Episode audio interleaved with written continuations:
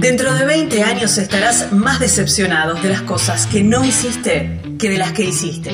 Así que desata amarras y navega alejándote de los puertos conocidos. Aprovecha los vientos alisios en tus velas.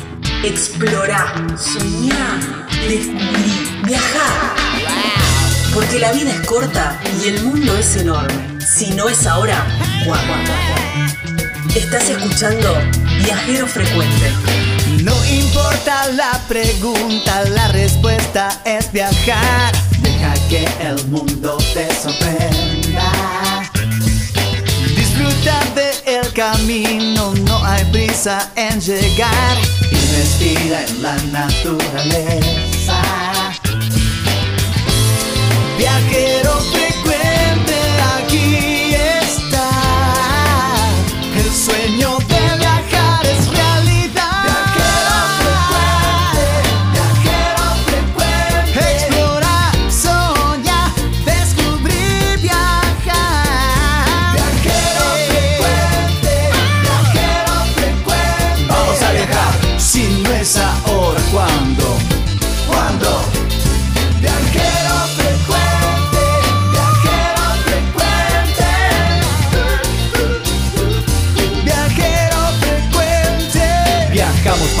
cambiarle la ropa al alma. Tienes que tomarlo con calma. Un gran viaje que te entrega al cielo. Siempre comienza con un paso pequeño. A tu sueño, dale, dale vuelo. Y viajero frecuente te dirá que hay de nuevo.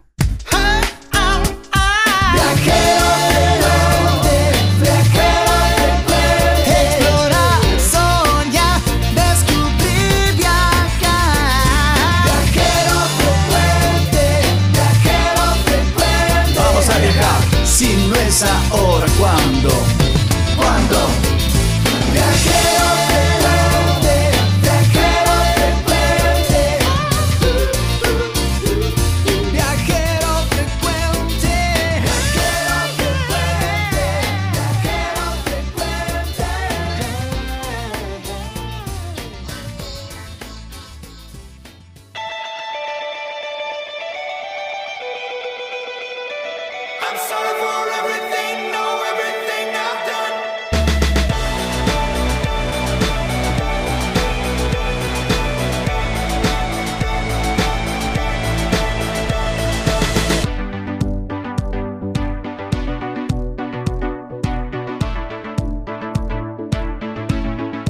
Hola, hola, hola, bienvenidos a un nuevo programa de Viajero Frecuente Radio.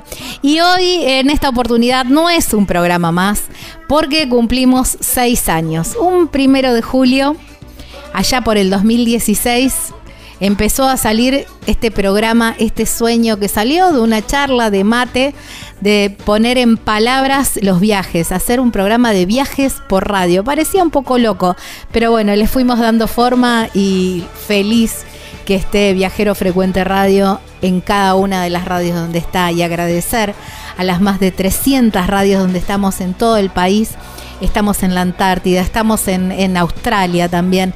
Muchísimas gracias a cada una de las radios donde estamos saliendo. Aquellas que confiaron hace seis años en nosotros y todavía siguen.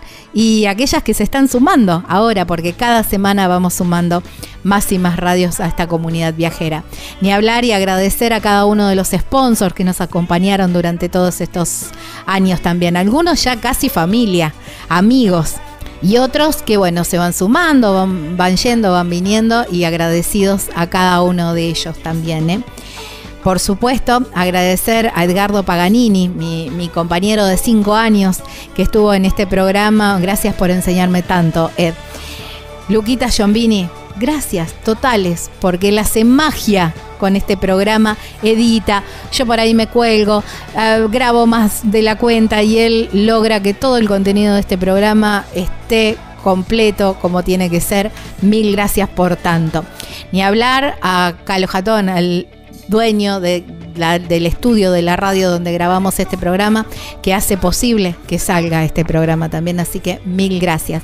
Y ni hablar a mi familia. Muchísimas gracias a mi familia por el aguante, por tantas horas de laburo, por bancarme siempre, por... Eh, parar en algún, si tenemos algún viaje, parar porque tengo que mandar viajero, porque tengo que reenviarlo, porque tengo que grabar una nota. Mil gracias, mil gracias por tanto aguante y por entender que este es mi sueño y es lo que me encanta hacer.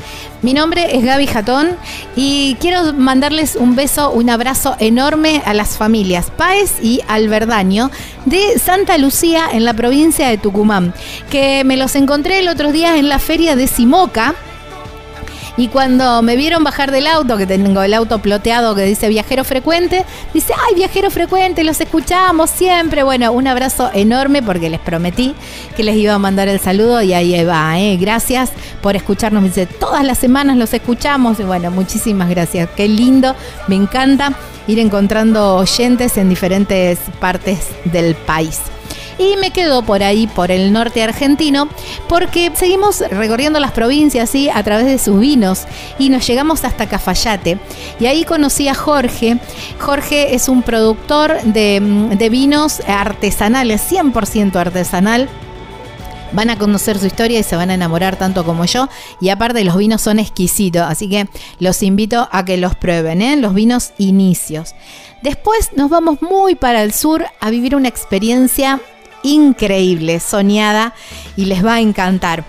Temporada de ballenas y en esta oportunidad las vamos a conocer, las vamos a ver bien en su hábitat, porque las vamos a hacer a través de un submarino. Y bueno, vamos a hablar con el capitán del Yellow Submarine y nos va a contar toda su experiencia y se van a enloquecer, se van a enloquecer. Los viajeros son de mi ciudad, son de Villa Constitución, pero están recorriendo la Argentina con un taller móvil. Y vieron que me encanta siempre ir mostrando las diferentes formas que hay para sostenerse y solventar sus viajes. Bueno, ellos son Maru y Pablo, la bruja y el mecánico, y van a conocer esta historia tan linda. Hoy recorremos 2.150 kilómetros desde Cafayate hasta Puerto Pirámides en la provincia de Chubut. Bienvenidos a Viajero Frecuente Radio. Estás escuchando Viajero Frecuente. Encontranos en Facebook como Viajero Frecuente Radio, en Twitter arroba Viajero Radio, en Instagram Viajero Frecuente Radio. Vamos a viajar, si no es ahora, ¿cuándo? ¿Cuándo?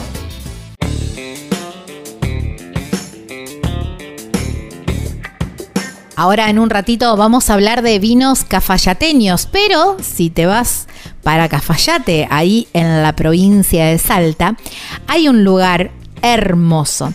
Hospedaje Sol de Barro. Eh, son habitaciones con todo estilo rústico, todo construido con materiales de la zona. Está solamente a tres cuadras de la plaza, ahí, de la plaza de Cafayate, donde está la feria, donde está, donde está todo, donde están las peñas. bueno, ahí, a tres cuadras nada más. Y el lugar es precioso, súper cálido. Tiene una pérgola adelante con unas enredaderas que invitan, ¿sabes qué?, a sacar el mate una repo y ahí disfrutar de las tardes de Cafayate. ¿eh? Ahí está Aurora que te va a atender divinamente. El teléfono o el WhatsApp para contactarte con Aurora es el 3868 48 12 18.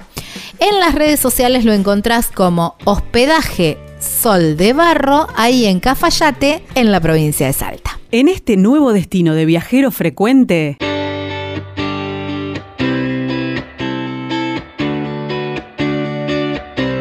Estamos en Viajero Frecuente Radio, así nos encuentran en todas las redes sociales. Siguiendo con esta recorrida de las provincias a través de sus vinos, y hace poquito estuve en la ciudad de Cafayate, de pasada por Cafayate. Me, encontré ahí en, las, en la plaza una serie de stands de artesanos y me encontré con un propietario, con un productor de vinos artesanales, 100% artesanal. Y la verdad que cuando me encontré eh, con él y me empezó a contar su historia, le dije, bueno, espera, porque necesito tu contacto porque te quiero en el programa. Por supuesto, me traje un vino, un vino Inicios, y con quien vamos a hablar ahora es con Jorge Humano, que tiene una linda historia para contar de, desarrollo de, bodegas artesanales y de vinos 100% artesanal y esta es una linda historia. Hola Jorge, gracias por darme un ratito de tu tiempo y, mm, poder contar la historia de tus vinos y cómo los producís también, que son muy ricos y muy buenos, de paso. Sí, hola Gabriela, ¿cómo va? Muy bien, muy bien. Aquí ya de, regreso del paseo de, tu, de tu provincia y de tu lugar. Bueno, ¿cómo, cómo empezó la idea de... Mm, o cómo te empezaste a vincular con el vino y, cómo salió después la idea de hacer tu propio vino? Y bueno, eh, nosotros somos de aquí de Cafayate y empezamos a hacer vino por una casualidad de un familiar, digamos, que tiene uva y no lo podía vender a la cooperativa en ese momento. ¿Vos estabas trabajando en otra bodega relacionando con el vino?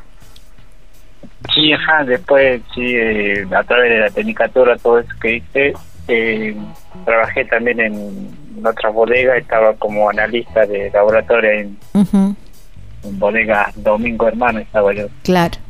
Y fue cuando te encontraste con un montón de uvas sin eh, pidiendo ser vino, dijiste, bueno, yo tomo tomo este desafío y empiezo. Claro, no era tanto la uva porque por, porque no no se hacía ni la aplicación no se tenía tan en cuenta la uva que cosechaba el y era 300 kilos, un poquito menos. Y lo hicimos vino, ¿no? Y uh torronté, uva torronté y hicimos vino como para, para aprender primero claro.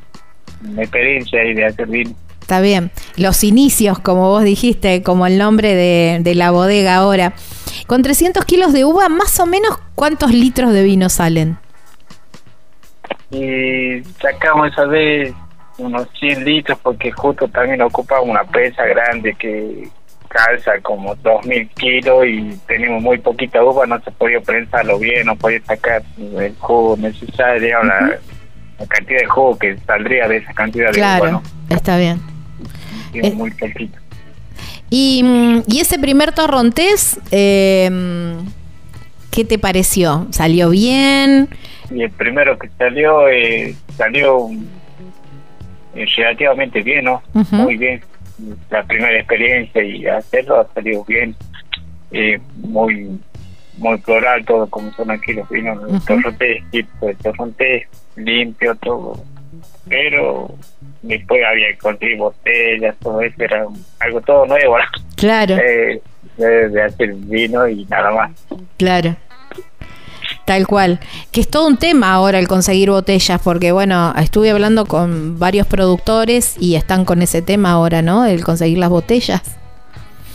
Sí, no, está imposible las botellas y ni agrupándonos por ahí tampoco, porque primero tienen que abastecer a las bodegas grandes y después estaremos nosotros. Claro, está bien. Complicado, sí. igual entre eso, sin querer, igual de estos precios de casi hace menos de 10 años, casi por cumplir 10 años que nosotros empezamos por casualidad y haciendo solamente vino torronté, después seguimos con rosado, con mistela, después dejamos de hacer rosado y nos dedicamos al tinto, Malbec, que gracias a eso después hemos participado en concursos allá en Mendoza, en La Valle, en los concursos nacionales que se hacen de vinos artesanales y obtuvimos premios, ¿no? Vamos sumando año tras año premios, contentos con eso también. Ni hablar, por supuesto que sí, muy orgulloso también. La verdad que yo mm, cuando me empezaste a contar y, y, a conocer tu historia y digo, wow, qué lindo, ¿no? Porque de una familia, digamos, se te ocurrió estudiar la tecnicatura y mm, bueno, y empezar, ¿no? De a poquito. Y como no perdés también la esencia de este vino 100% artesanal, que es tan, que es tan lindo. Ahora que, mm, que ya tenés eh, tu bodega y tenés eh, ya tu marca, vos me contabas que tu familia no, vos directamente no tenés viñedos, pero sí tu familia, te vas abasteciendo de las, de las, de las uvas de la familia sí, ajá, de, de las parcelas, digamos, que tiene mi tía, de ahí compramos la uva. Y de un amigo que ya de años que cuando empezamos también compramos la uva ahí no para hacer primero el rosado y los tintos. Compramos de la zona de, San Luis que se llama aquí en Cafayate, al pie del cerro. Y la banda de, de allí va que un poquito más abajo. Pero de esa zona sacamos, compramos la uva. Y de a poquito te fuiste armando también con todas las herramientas, digamos, necesarias para, para ir haciendo el vino. Sí, sí, de a poco también. Ajá. Primordial, antes era hacerlo en otro lugar y ahora sí tenemos una prensa, lo primero que hemos comprado. Después, año tras año íbamos sumando algo, ¿no? La moledora, un filtro, un tanque inoxidable. Eh, después tenemos tinacos de, PVC. Y así vamos sumando de a poquito. Ahora, si Dios quiere, también llega una tapadora.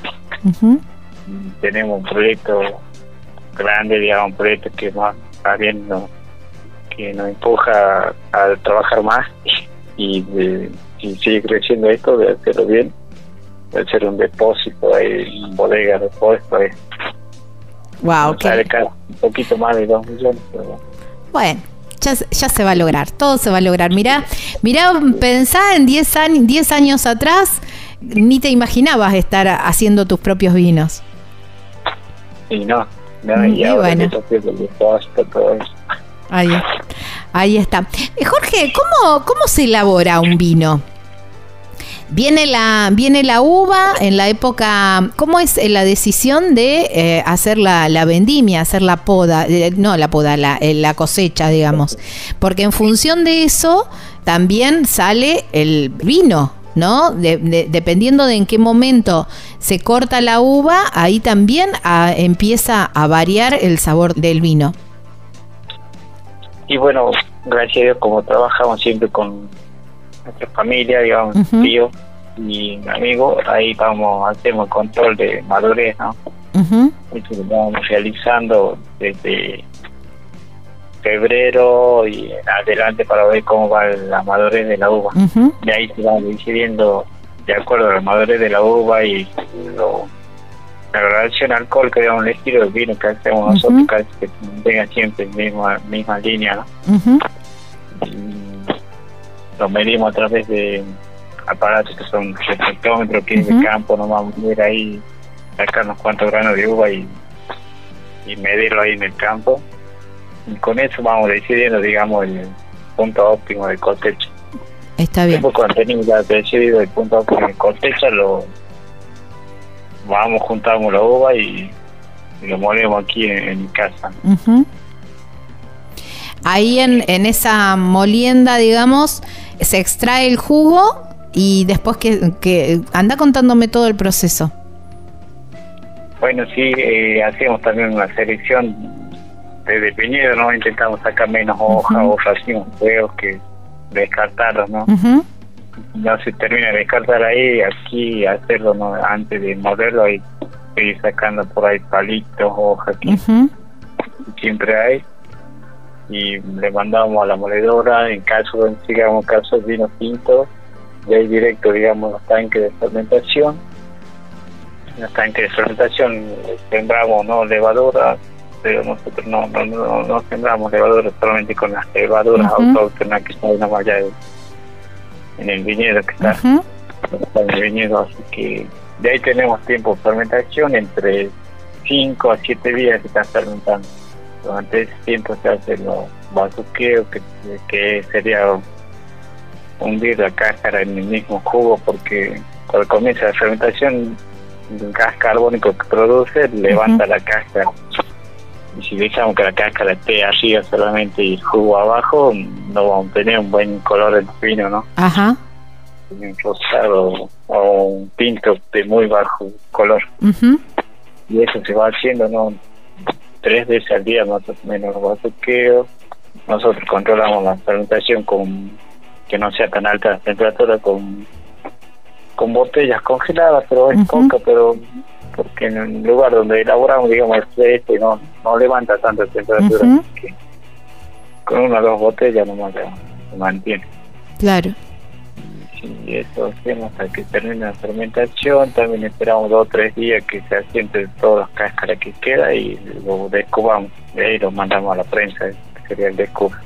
Separa lo líquido de, de la cáscara. Claro. Y, lleva casi como todo el proceso hasta que espera que fermente, se siente la cáscara 15 21 días. Ese proceso.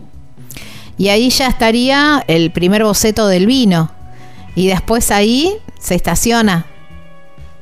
Y claro, Andy, después hace, después de eso se hace el primer de sale muy cargado de boya, ¿no? Después del descubre del prensado ahí sale mucha boya y debe hacer el separado de esa bolsa dependiendo el recipiente que es, se deja esperar entre 15 a 20 días también. Y de ahí se mandaría a estacionar ahí. Se hace también otro de bolsa más para separar la segunda bolsa. Ya sería una bolsa fina y de ahí se le hace y se puede poner madera no. Claro. Viendo qué estilo de vino vaya. Exacto, tal cual. Aunque en fermentación también ya se puede poner también en madera. Nosotros no, solamente después de Después de, de, de, esa segun, de ese segundo filtrado, digamos. cuando queda bien. Ahí está. Me encanta. Bueno, y después de ahí se deja estacionar, dependiendo la, la cantidad de tiempo, también es el, el tipo de vino que va. Sí, ajá, se clarifica con clara de huevo, ¿no? O, ahora ya viene el producto ya en, polvo, deshidratado, si no ajá. tiene que batir la clara de huevo, el huevo fresco tiene que estar encima. Y con eso se clarifica, digamos, se limpia un poco más los vinos tintos. Ah, mira no sabía eso del, del huevo. Sí, no, en cambio ahora ya viene un producto ya deshidratado, controlado bien todo. Claro tenía que buscar el huevo fresco y con sal, tenía que batir para clarificar. Claro. Mirá vos, eso no lo conocía. Siempre... De, ahí, de ahí va el filtro, ahí queda limpio. Está, ahí está, perfecto. Bueno, me... Por ahí no hacemos eso, sino que se autoclarifique, lo esperamos mucho más, ¿no? En septiembre, ahí para poder sacar y ya está un poco más limpio. Claro. Si no todo lo quiere apurar, sí, septiembre, octubre, nosotros recién estamos en otros ya en agosto, julio ya lo limpian todo. Claro. Claro, está bien. Está bien, qué bueno, ¿no? Y esto es también el hecho de, de, ser tan artesanal, ¿no? Todo, todo este proceso que vos estás contando es bien, bien artesanal.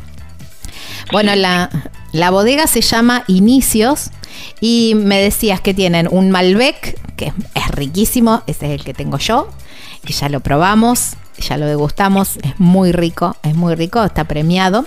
También me dijiste que tenían torrontés sí, tres cosita tardía, eh, primero después criolla cosecha tardía que es en de color rosado, Ajá. y bonarda. ustedes llevaron bonarda, ¿no? Que bien etiqueta. El, no, el Malbec me, me llevé. ¿Malbec? Sí.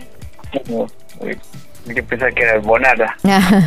Bueno, Jorge, agradecerte por tu tiempo, agradecerte también por compartir tu arte con todos nosotros y, mm, y agradecerte también porque eh, haces un vino muy, muy rico por tu aporte.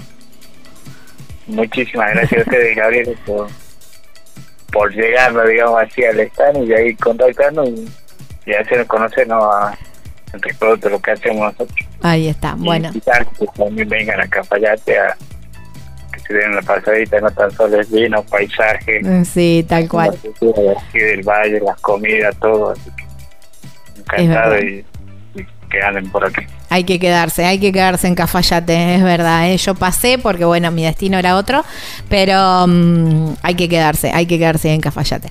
Abrazo enorme y ya en cualquier momento vuelvo. Bueno, encantado.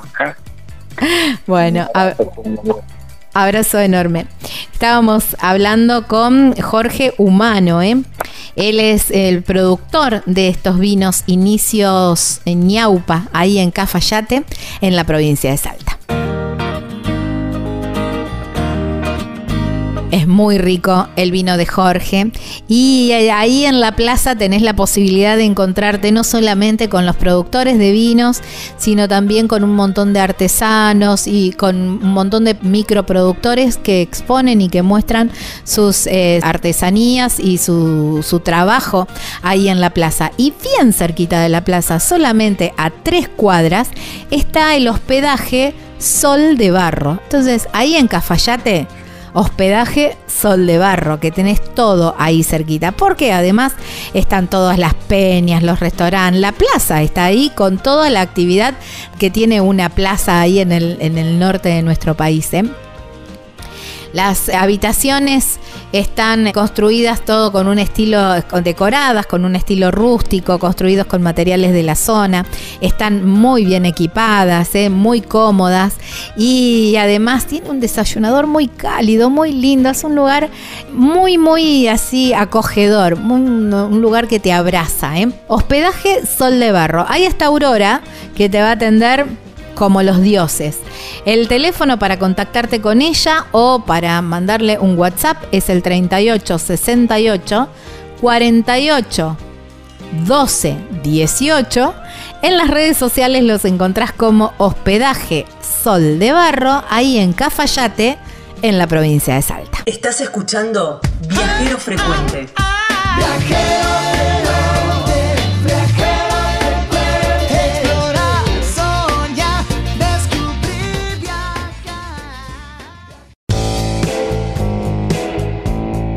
te invito a vivir una experiencia increíble ¿eh? desde Puerto Pirámides, ahí en la península de Valdés, porque en un ratito vamos a hablar con el capitán del Yellow Submarine donde los pasajeros pueden circular libremente y observar las ballenas desde la superficie como en cualquier salida tradicional, pero Además, hay una cabina submarina para ver a las ballenas como si estuvieses buceando ahí al ladito de ellas. ¿eh? Los pasajeros tienen cada uno sus ventanas, lo pueden mirar desde su propio asiento y vivir esta experiencia que es soñada, soñada. Ya van a saber un poquitito más. Los teléfonos para contactarte con Yellow Submarine y vivir este upgrade de avistaje de ballenas, hay un 0810 222 2664. En Facebook y en Instagram los encontrás como Yellow Submarine ARG y la página web es www.yellowsubmarinearg.com. En la hoja de ruta de viajero frecuente nos toca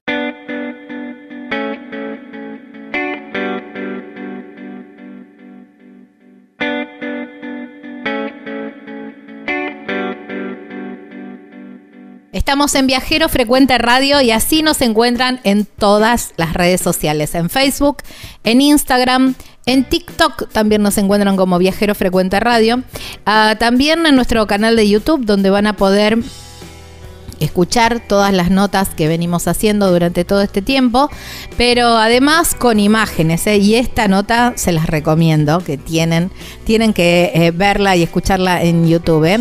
Ahí nos encuentran como Viajero Frecuente Radio, que los invitamos también a suscribirse a nuestro canal y así de esa manera también apoyar a nuestro proyecto.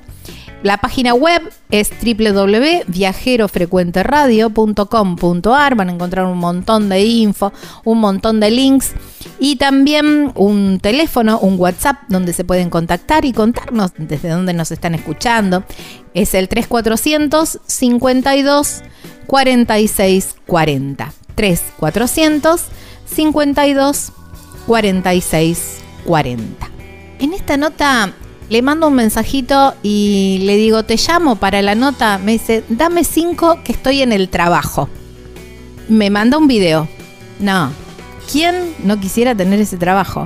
Me manda un video de su lugar de trabajo y con las ballenas ahí viéndolas, pero bajo el agua. ¿Por qué? Porque vamos a hablar con Luis, con Luis Petite, que es el capitán del Yellow Submarine. ¿Qué es el Yellow Submarine? Es una embarcación, es un semisumergible que sale desde Puerto Madryn. Bueno, ahora nos va a contar bien desde dónde sale, pero bueno, eh, es una experiencia para poder ver y conocer las ballenas desde otro lugar, ¿eh? bajo el agua. Es increíble las imágenes que me mandó Luis. Hola Luis, gracias por tu tiempo.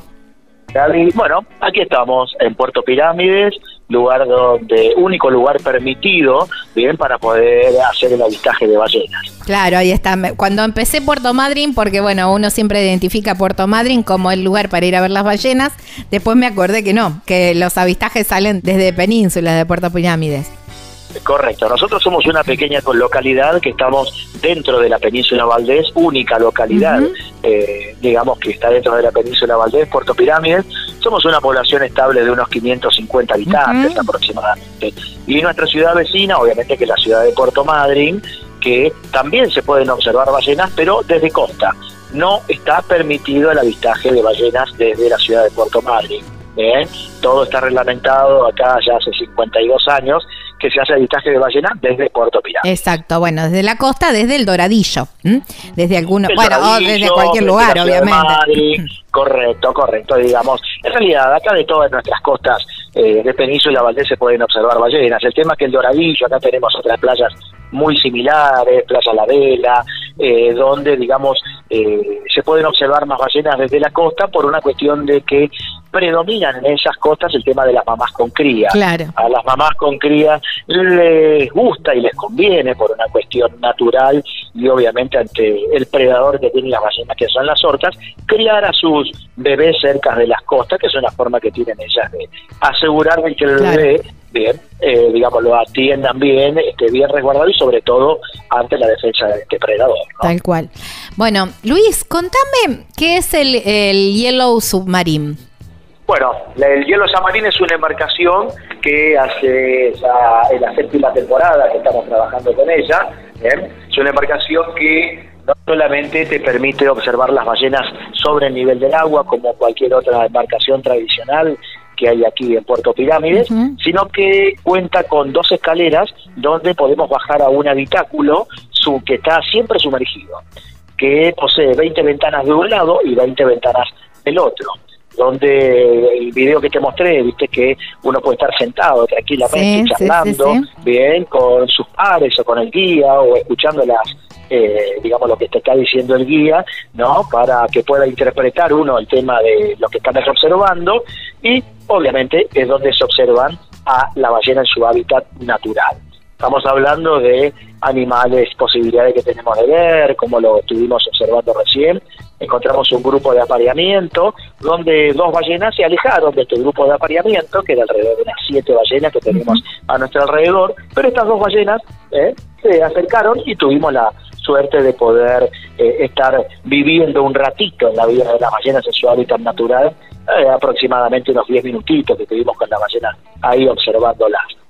Y, bueno, obviamente una cosa es observar las ballenas sobre el nivel del agua, que uno puede ver 10% de su masa muscular, pero poder observar estos gigantes bien en su hábitat natural y todo el tamaño real que tienen, bueno, es realmente impresionante. Y obviamente cuando te tocan así animales sociables como nos tocó en esta salida anterior, donde podíamos observar que el avistaje se transforma, la que termina siendo avistaje de Homo sapiens claramente son ellas, ¿no? Claro. Nosotros nos quedamos quietitos con el barco y ellas eran las que cada tanto daban una vuelta, observaban con sus enormes ojos, bien, a, a nosotros, obviamente, ¿no? Que estábamos eh, en el barco charlando y observando esta maravilla natural. Qué increíble, ¿no? Qué increíble. Esto que vos decías también, ¿no? Que mm, ellas son muy sociables, como que pispeaban por, por la ventanita a ver quiénes estaban del otro lado. Totalmente, totalmente. Esta, esta especie de ballena, digamos la ballena franca austral, que es la ballena que eh, ha tomado como su hogar siete meses al año, esto estamos hablando desde junio a mediados de diciembre, que cuando se hace el tema de los avistajes de ballenas, ellas llegan antes igual, llegan a, a primeros días de mayo, mediados de mayo, ya empiezan a llegar las primeras ballenas. Pero nosotros empezamos a trabajar con los avistajes a partir de la primera semana de junio. bien, que esto terminan a mediados de diciembre. Recuerden que acá la ballena franca austral, que lleva ese nombre de franca, sociable, amistosa, curiosa, y por ende es el mejor lugar del mundo que está catalogado el avistaje de ballenas frente a las costas de Puerto Pirámide. Primero, el tipo de ballena que tenemos, como te vuelvo a repetir, una ballena que tiene el nombre de franca por casualmente por eso, ser un animal amistoso, sociable, curioso. Y otra de las bondades que le brinda la península Valdés es la protección de nuestros paredones de los golfos para que, sobre todo las mamás, puedan eh, criar a sus pequeños bebés pequeños. Estamos hablando de los pequeños más grandes del mundo, ¿no? Recuerden que estos bebitos cuando nacen superan la tonelada, tonelada y media. los bebés. Entonces, estamos hablando de los bebés más grandes del planeta. Así es. Entonces, este tipo de situaciones geográficas y todo le da la particularidad a la península Valdés de que la ballena franca austral elija estos siete meses al año, bien, para poder estar en nuestras costas. Obviamente estamos hablando por la bondad geográfica que le brinda a nuestras costas. Claro. Siempre eh, eh, hablamos y aclaramos, ¿no? Cuando contamos sobre estas experiencias, es que son avistajes de naturaleza en estado de libertad absoluta. Entonces, en función de eso, quiero preguntarte cuán seguido es que uno puede llegar a tener un, avistaje así, como el que tuvieron hoy, el que me, que me mandaste, que, pasan tan cerquita por el, por el submarino. ¿Es común tener este tipo de avistaje? Mira, por suerte eh, es, bastante común, ¿bien? Eh, digamos, hay veces que uno se ve un poquito más, hay veces que un poquito menos, hay veces que como nos tocaba hoy, por ejemplo, encontramos después de navegar una hora, de ver un animal que no quiso saber nada, lo dejamos, vimos otro ejemplar más de una madre con cría que no nos podemos, digamos, no podemos acercarnos a madres con cría hasta el primero de agosto debido a que respetamos el crecimiento de, la cría, bien y la tranquilidad de mamá. Nosotros nos acercamos normalmente opta la madre como la cría de alejarse y eso le desgasta mucha energía. Entonces está, está, reglamentado el tema de avistaje de ballena. No podemos hacer lo que querramos nosotros, bien todos los que trabajamos en el agua, capitanes y guías balleneros, eh, digamos, hacemos cursos, eh, estamos preparados para ello, eh, vemos cómo acercarnos a las ballenas, se acercarse a una distancia, nos acercamos a una distancia prudencial, después vemos qué actitud toman esas ballenas hacia nosotros. Hay veces que la ballena no quieren saber nada, interpretamos este comportamiento y obviamente buscamos un ejemplar como nos tocó en esos videos que yo te mandé, bien, de estos dos ejemplares que nada, tuvimos que esperar a que se alejaran un poquito, ya habíamos terminado nuestro horario de avistaje, eh, hacía unos 20 minutos, pero bueno, no nos, podíamos, no nos podíamos alejar. Seguían ahí, sí, sí, daban vueltas, daban vueltas, hasta que bueno, vimos que se alejaron un poquito, puse en marcha los motores y retornamos a puerto, ¿no? Eh, después de haber tenido un avistaje, la verdad, maravilloso. Wow, soñado, la verdad. la verdad que, Sí, sí. El tema, ¿qué es lo que uno puede llegar a ver, tanto sea en el hielo marín como cualquier otra embarcación desde, digamos, desde arriba, ¿no? El avistaje tradicional que le llamamos, depende de la naturaleza. Recuerden que eh, nosotros y todas las empresas y todo lo que quiere promocionar uno del lugar va a mostrar lo mejor, el salto, la cola, el acercamiento, pero ¿qué es lo que podemos llegar a ver? Nunca lo sabemos, ni nosotros lo sabemos. Yo me dedico a esta actividad hace un poco más de 25 años y la verdad que uno nunca sabe con qué nos vamos a encontrar cada vez que salimos a navegar. Claro, tal eh, Sí, sabemos que vamos a ver ballenas, se asegura el avistaje de ballenas, eh, siempre y cuando las condiciones climáticas los permitan. Bien, recuerden que particularmente el hielo San Marín, necesita unas condiciones climáticas óptimas para poder salir a navegar. A esto se refiere el tema del oleaje, no mucho viento, el tema de la visibilidad, bien. Entonces son todos requisitos que necesita esta embarcación para poder salir al agua a poder observar ballenas, bien. Y por ejemplo, mañana va a ser un día de, eh, se espera un vientito sur, bien, bastante fuerte, por ahí mañana no se navega, bien, pero bueno, el hecho de que eh, ahora cuando tenemos todo en internet, viste que vos podés ver el clima, entonces podemos anticipar el tema de la salida. Miren, mañana no es conveniente que vengan, vénganse pasado, o naveguen ahora que está linda la convivencia porque mañana no van a poder. Claro. La gente por ahí viene también viene con su viaje medio justo. Bien. Recomendación para todos los que eh, escuchan tu, digamos, la audiencia que tenés, recomendación, es agarrar y decir, primero, no se vengan por un día, dos días, eh, no se la jueguen así, mínimo tres días, barra cuatro, eh, puede ser en la ciudad de Puerto Madryn, que puedan pernoctar, donde es una ciudad que supera los 150.000 habitantes, supera la capacidad de las 12.000 camas, también está Trelew, un poquitito más alejado, bien, a 160 kilómetros de nuestra comunidad de Puerto Pirámides, o venís y obviamente te quedás acá en Puerto Pirámides, que es lo que yo siempre trato de recomendarle a la gente. ¿Por qué razón? Y porque estás más cerca, por una razón de que vos por ahí estás eh, caminando por el pueblo o caminando por la playa eh, y si vas caminando por la playa, obviamente las vas a ver a las ballenas. En nuestra bahía es muy normal ver todos los días o grupos de apareamiento, mamás con crías, ¿no? Jugando o eh, apareándose, ¿bien? Y también obviamente eh, a la noche por ahí pasa, bueno, obviamente yo vivo acá hace muchísimos años en Puerto Pirámides y por ahí estás afuera eh, haciéndote un fueguito para comerte un asadito o algo y escuchas cómo respiran las ballenas o por ahí los saltos que efectúan en la noche, los sonidos que efectúan, sobre todo cuando son esas noches muy, muy tranquilas. Realmente, bueno, eh, por algo será de que las ballenas eligen nuestro, nuestras aguas, ¿no? Por la tranquilidad que brindan las mismas y todo, y obviamente nosotros que hemos tomado, en mi caso al menos, yo tomé la decisión de venir a vivir acá, no es que nací acá, entonces bueno, de haber tomado esta decisión hace más de 25 años, realmente todos los años eh, las gorditas, como le llamamos cariñosamente acá, ¿no? Nos hacen recordar por qué estoy acá. Estás ahí, tal cual. Eh, bueno, en estos, en estos 25 años debes haber vivido experiencias inolvidables con el, con el hielo submarino, no, pero mm, quiero que, que, nos cuentes así alguna que así en este momento que te esté llegando a la memoria, no sé, no sé por qué, quizás por lo impactante, por el momento, por el lugar, por con, quién estabas, no sé, pero es ese momento que te estás acordando ahora.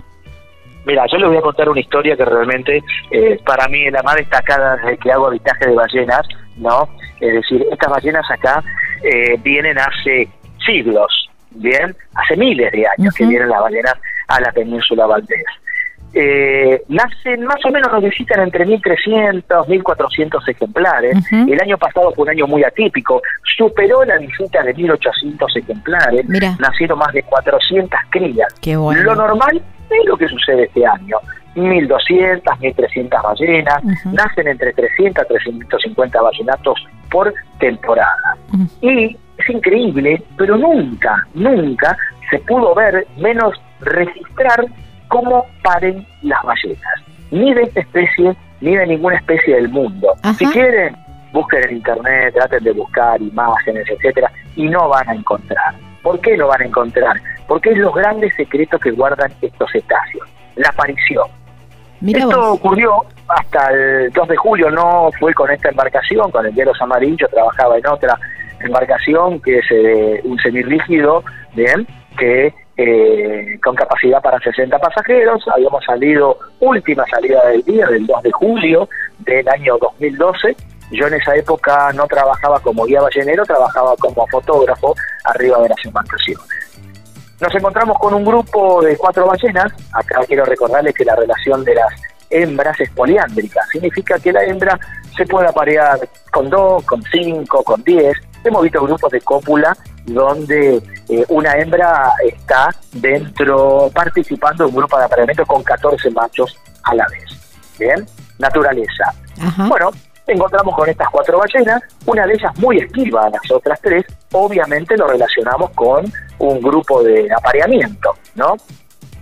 Cuando nos queríamos acercar a la ballena, una de las ballenas nos sacaba la cola hacia el lado nuestro, como delimitándonos distancia. Bueno, obviamente siempre quiero recordarles que nosotros respetamos a la fauna, la fauna en libertad.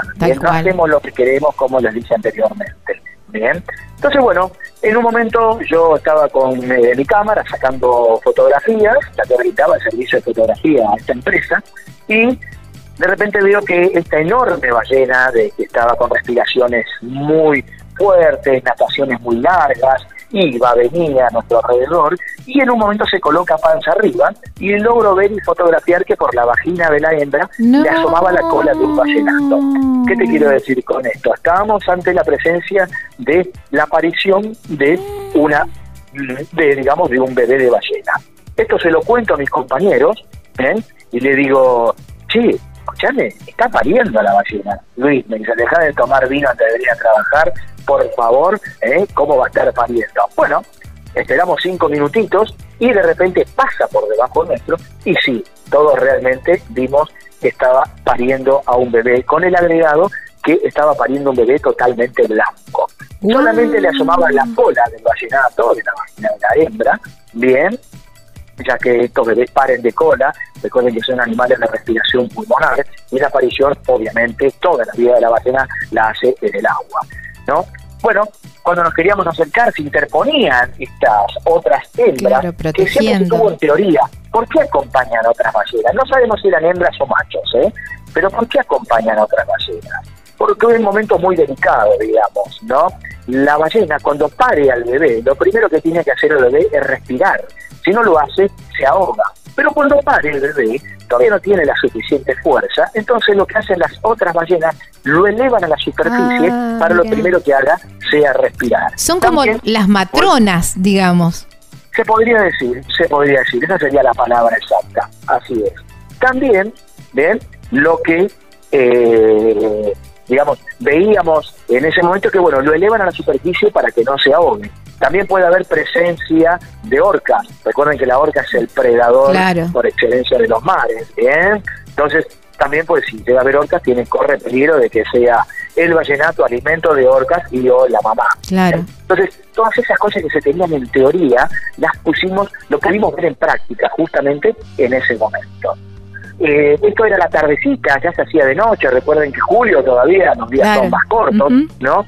Y ya Prefectura Naval Argentina, que es la que rige el tema de la entrada y salida de los puertos, nos eh, llamaba diciéndonos de que teníamos que volver. Es peligroso navegar de noche porque podemos llevarnos ballenas por delante. Claro, Entonces, obviamente nos hacíamos los sotas, nosotros no queríamos saber nada. No. Pero bueno, por una cuestión de seguridad teníamos que volver. Así que estiramos un poquitito más, pero antes de volver nos vuelve a regalar otra imagen, esta enorme ballena, ¿no? Donde el bebé ya lo tenía más de un tercio fuera en su panza. No pudimos ver la totalidad del parto, ya te repito porque teníamos que volver, pero sí pudimos eh, saber muchas cosas de ese momento de la aparición, ¿no? Paren de noche, puede llegar a ser, paren a la tardecita, puede llegar a ser, por eso... a lo mejor es como eh, nosotros, cuando llega, llega. Cuando llega, llega, tal cual. O por ahí lo controlan más que nosotros. No, no, no, la realidad, por eso te digo, son misterios que guardan estos gigantes. Estos gigantes guardan muchísimo misterio. Se sabe, se sabe bastante, pero también se sabe bastante poco de estos animales. Bueno, estas únicas imágenes, que por suerte las saqué yo, eh, las, son las únicas imágenes que van a poder observar en el mundo de cómo paren las ballenas, sobre todo en esta especie, la ballena franca austral, bueno, en este caso lo tengo repartido acá por mi pueblo, por Puerto Pirámides, tengo una imagen en la Secretaría de Turismo, otra aquí en la empresa, otros también en, eh, yo también presido en la Asociación de Guías Balleneros, ¿eh? eh, soy el presidente de la Asociación de Guías Balleneros también aquí en Puerto Pirámides, entonces bueno, también tenemos ahí muestras de fotos, no solamente de esta actividad, sino de diferentes actividades que hacen las ballenas aquí. Claro. Yo creo que este fue una, bueno, una de las tantas cosas. También buceo con ballenas hace muchos años. He trabajado para canales extranjeros como camarógrafo subacuático, también, ¿no? Eh, hace muchos, pero bueno, esta eh, situación en particular que nos brindó esta ballena eh, fue la que me remarcó a mí, digamos, de, por vida, se puede decir. A mí cuando me preguntan, ¿qué es lo más impactante, lo más lindo o lo que te remarca más en la vida de la ballena? Y yo para mí es esto. Claro. Uno de los grandes secretos que guardan los cetáceos, no solamente la ballena franca austral, sino todas las ballenas del mundo, nunca, nunca se ha podido logrado ver, ni menos documentar el momento de la aparición. Bueno, yo fui uno de esos elegidos, el elegido, digamos, porque, ya te vuelvo a repetir, no hay imágenes de la misma. ¡Wow! ¡Qué increíble! ¡Qué increíble! ¡Qué hermoso, ¿no? Luis, agradecerte por, tu tiempo, por este relato increíble que nos dejaste a todos acá enloquecidos y también, bueno, por mostrarnos eh, esta forma también de, de, poder hacer el avistaje de ballenas, ¿eh? porque lo, podés ver desde la playa, como vos decías, desde las embarcaciones más tradicionales en el exterior y también esta, ¿no? Que, es eh, así como un, un, upgrade, digo yo, una, un, versión más, ¿eh? otro punto de de vista para poder eh, conocer un poquito más estos increíbles animales eh, tan hermosos que tenemos en nuestro país y que también resaltaste, ¿no? Que no importa, siempre los tenemos mucho más cerca que el resto del mundo, no importa en qué punto del país estemos, siempre va a estar más cerca que si están viviendo en otro país, así que tenemos ese gran privilegio. Así que muchísimas gracias. No, por favor, bueno, ya te un saludo a vos y a toda la audiencia, Gaby, y claro, están invitadísimos. ¿eh? Recuerden que si vienen en invierno, traigan abrigo, es un lugar que hace frío. Por ahí les puede tocar un día primaveral, pero por ahí no. No, es, poco probable. Estamos en, estamos en época de abrigo, del gorro, de los guantes, la bufanda, la manta de la abuela, ya que se la trae también. ¿eh? Sí, sí, sí. Es mejor que sobre y no que parte como decimos siempre aquí, ¿no? Es verdad. ¿Cuál es la fecha ideal para, para ir a ver a las ballenas? Ya estamos en fecha ideal, ¿eh? Ya hay bastante número de ballenas, eh, ya están los machos y hembras que vienen a parearse, ya hay mamás que están paridas sus crías, todavía hay algunas que pueden llegar a terminar de parir todavía, pero estamos en la fecha, eh, digamos, donde es ideal para venir a ver ballenas. Ahí está. ¿Qué es lo que vamos a ver? Nada, eso hay que ver qué lo regala la naturaleza. Exactamente. tiene que venir dispuesto a eso, ¿no? Al regalo de la naturaleza. A la sorpresa, a la sorpresa. Así es, así es. Gracias Luis, abrazo enorme. Bueno, nada, dale, dale, un abrazo a vos y a toda la audiencia. Chau, chau.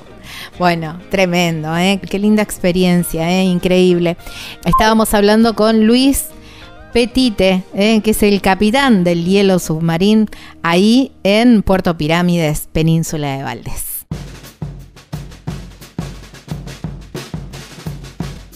Les dije que era maravilloso. No podés ir a Puerto Madryn sin hacer el avistaje con el hielo submarino. Es hermoso, es increíble ¿eh? este lugar. ¿Cómo te contactas con ellos? Hay un 0810 220 26 64. En las redes sociales los encontrás como Yellow Submarine ARG y hay una página web súper completa donde tenés todos los horarios, todas las salidas, los costos y directamente para hacer las reservas que es www.yellowsubmarinearg.com.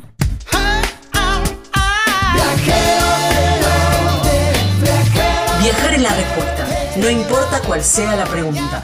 Estás escuchando Viajero Frecuente.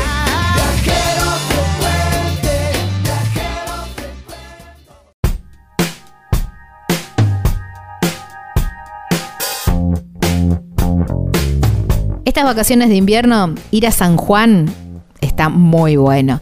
Y hay un destino que lo tenés que marcar ahí, tenés que ir porque es espectacular. La ruta es hermosa y además el lugar soñado porque tenés toda la cordillera de los Andes nevada así como marco para poder disfrutar de un lugar hermoso, un pueblo muy tradicional muy pintoresco el pueblo, sí, y con muchas actividades para hacer. ¿eh?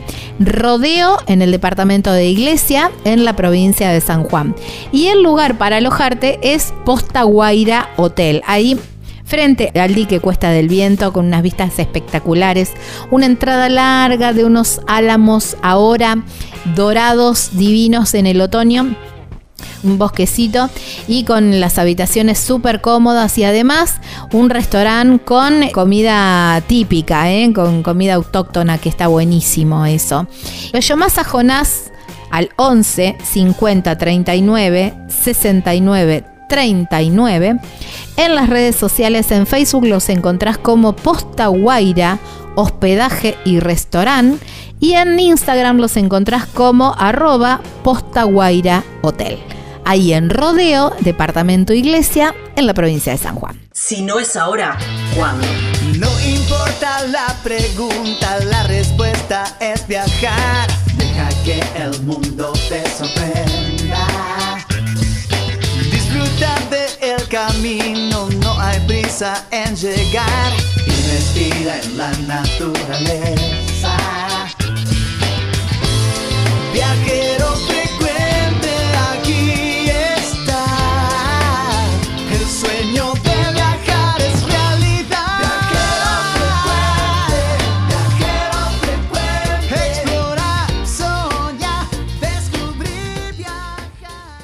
Hoy, en Viajero Frecuente, nos alojamos en...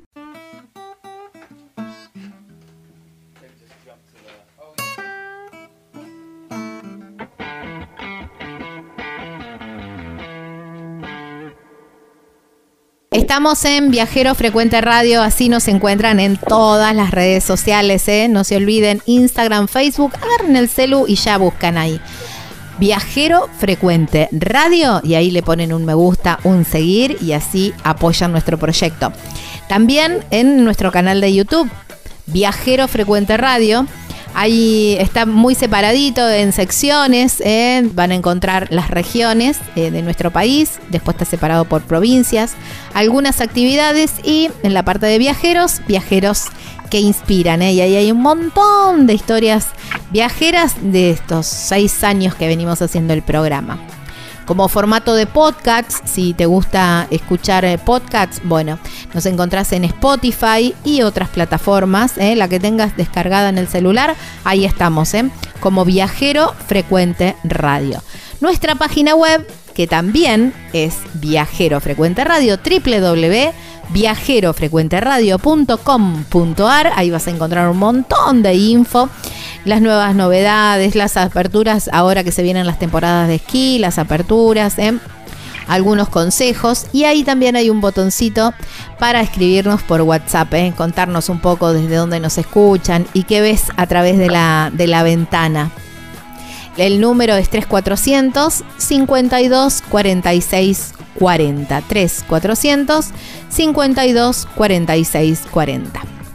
Bloque viajero y mmm, me encanta porque mmm, no están en mi ciudad, pero son de mi ciudad. Son del sur de la provincia de Santa Fe, de Villa Constitución.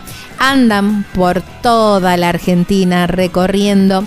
Me encanta el nombre que tienen en las redes sociales, cómo los, los encuentran. Y la verdad que mmm, me encanta porque también viví un poco el proceso de, de esto de largar todo y salir, porque bueno, ya Villa Constitución es una ciudad chica, nos conocemos, así que también estuve eh, conociendo esto de decir, che, nos vamos a alargar y todo eso, y me encanta.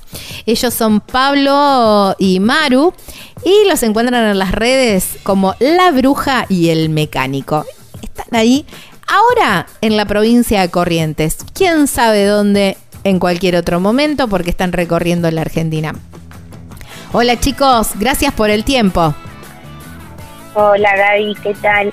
Hola Gaby, ¿cómo andás? Hola, ¿cómo están? Bueno, muchas gracias. ¿eh? Una nota que hace rato que venimos dando vueltas para tratar de, de, hacerla y siempre por una cosa u otra, se da, siempre esperando también que anduvieran por Villa, digo, lo hacemos en el estudio y por una u otra cosa no, no la podíamos hacer. Así que bueno, dijimos, no importa, están en Corrientes, allá vamos y nada nos impide. Sí, estamos, estamos viajando.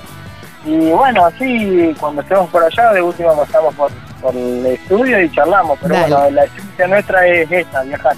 Tal cual. Ahora estamos en lo nuestro. Tal cual. Bueno, Pablo, mecánico de motos desde hace bastante tiempo. Y, y Maru, artesana. Y otras cositas más. Y otra, y me imagino que ahora debe haber mutado yo, digo, lo que, lo que, como los conocí. ¿eh? Pablo también, que estuviste incursionando en correr en motos y todo eso. Así es. También, así es. también anduviste. momento, Tal cual. ¿Cómo fue, siempre con la idea también de, de empezar con, con esto de, de hacer de la vida un viaje? Sí, sí, le- circunstancias de la vida van llevando, fuimos haciendo pruebas, vimos que era posible con, con nuestra profesión. Maru, ella es gestora y sin embargo a distancia sigue trabajando lo mismo. Así que se, se puede, más la- el tema de artesanía, trabajos mecánica. Bueno, nos movemos en un, en un ambiente acorde a eso, que nos gusta, que son los motoencuentros y todos los eventos ahí referidos a, a las motos y a los fierros, que es lo que más nos gusta. Ahora, para cualquier eh, pensamiento estándar, dirías, no, a ver, eh, ¿cómo? Mecánico, el mecánico necesita un taller, que le lleven la moto al taller. ¿Cómo es compatible eso con los viajes? Sin embargo, ustedes lo hicieron posible. Se puede, se puede. Muchos me han dicho que no se podía y que esto que el otro, y sí, se puede. Eh, ahora con los eventos de moto es, es fácil porque el trabajo viene a mí. Yo voy a, a los eventos de moto, igual se hace de forma mm, a voluntad, en, en lo que son los encuentros de motos. Cuando uno se mueve en lugares que hace falta el servicio, ahí sí se torna un poquito más eh, ponerle como un negocio, pero no del todo así. Eh, se brinda el servicio a través de las redes sociales, empiezan a llamar y es una cadena, eh, una cadena de, de trabajo, uno avisa al otro, al otro, al otro y así se sigue trabajando. Tal cual. Vos dijiste, empezamos a pensar el viaje, empezamos a pensar esta nueva vida, nuestro- el, el nuevo estilo de vida. Y dijiste, empezamos a hacer ensayos. ¿Cómo fueron esos ensayos? De la misma forma, pero como tomándolo como vacaciones sin retorno. Así fue. Primero salimos un mes eh, conociendo parte de Mendoza, por ahí yo era la que menos rutas alejadas de nuestra ciudad teníamos. Yo me movía a 200, 300 kilómetros como mucho en los motoencuentros. Y él me llevó a conocer un poquito más de Mendoza, San Rafael, San Juan. Y salimos un mes y vimos que se podía trabajar en ruta. Eh, la gente es muy predispuesta en todo sentido. Acá en Corriente nos estamos llevando un asombro porque nos- sinceramente le escapamos eh, a las capitales. Y ahora estamos en Cor- en Corriente Capital pero es divina la gente. Continuamente pasan, te saludan, te sacan fotos, te preguntan, en los negocios, en el motoencuentro donde subimos. No, hermoso, hermoso. Pero bueno, ya te digo, empezamos un mes, después probamos cuatro meses y después, bueno, durante la pandemia se nos hizo el clic. Vos eso ya lo sabía, Gaby y, y, mm, cerramos negocio. Bueno, yo estaba en una oficina con unos amigos trabajando, renuncié. Eh, justamente le dije a mi, a mi patrona, Leo, le digo, Leo, el, en enero salgo de vacaciones sin retorno. Y me quedo mirando y me dice, ¿te tomas un mes? No, le digo, me voy y no sé cuándo vuelvo. Y bueno, los chicos siempre que vuelvo, ya sabes que acá tienes las puertas abiertas para los que necesiten. Y ya hace casi dos años que estamos. Sí, Sí, qué bueno, ¿no? La pandemia, viste, también nos, nos voló la cabeza a muchos, de- en, muchas, en muchas cosas. Antes ya nos había picado el bichito del viaje. Pero bueno, eso como que dijo, bueno, ya está, a la ruta. Claro, tal cual. Sí, es- esto de, de- de decir en cualquier momento oh, te vuelven a te vuelven a encerrar, a muchos nos liberó la cabeza también, es verdad. No, solo eso, Gaby, el tema de que es una sola la vida. Tal cual. Sí, sí, sí, sí. De la forma que uno que uno se sienta feliz. Yo por ahí con la gente que hablo y nos dice cómo viven así, que esto que el otro, y que no se animan. Yo lo que les digo es que vean si, si son felices haciendo lo que están haciendo. Cualquier cosa que sea. Eh, esa es el- el- lo principal. Exacto, tal cual, tal cual, nada más y nada menos que buscando la felicidad, haciendo lo que te guste y, y- y de pasos trabajando, ¿no? Exacto. Eh, no lo conozco al taller eh, móvil, pero Este con... nuevito. Ah, Esa es la nueva versión. O sea, vamos para atrás con los años de los modelos, pero evolucionando. Ah, está bien, me encanta. Ya no, Bueno, ya no vamos más, ya no llevamos nada más de tiro. Antes llevamos un auto y un tráiler carrozado. claro, claro. Ahora Bueno, eso es lo que me habías contado vos. Claro. que tenían. nuestro- pequeños motorhome, que se llama Ladico. ¿Cómo se llama? Ah, Ladico, La Dico. Ajá. así la, así la bautizamos. Y nada, desde el año 62, viejita. Por ahí tiene un motor más actual, de los años 90 y nada, venimos ahí remándola con, con ciertos inconvenientes, pero todo solucionable. Esto es, como decía mi mujer.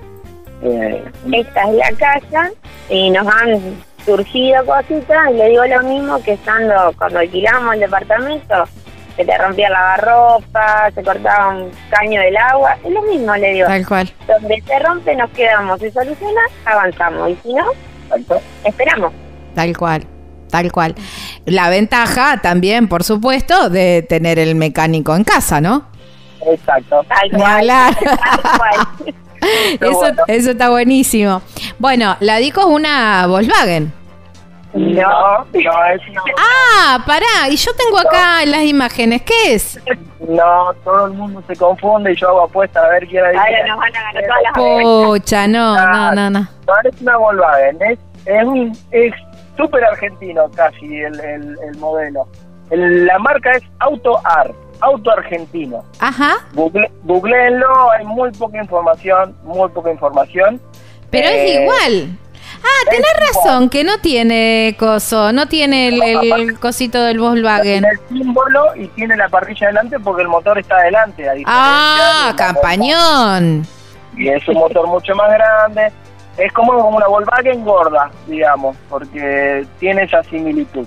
Es Pero muy parecida, de- claro. Es, es pariente de, ICA, digamos, de Industrias Kaiser Argentina. Pará, La- la decime cómo es el nombre que ya la googleo. Marca es, la marca es AutoAr, modelo micropanorámico. Eh, ese es el, el, el modelo, modelo 62. Hay, hay muy poca información, muy, muy poca información. Incluso viajando y, lo- y por ahí en los ambientes de moto hay mucha gente fierrera y se arriman y hasta ahora de todo lo que se arrimaron, uno solo me dio más información de la que yo sabía. y le adivinó, digamos. Mirá Pero vos.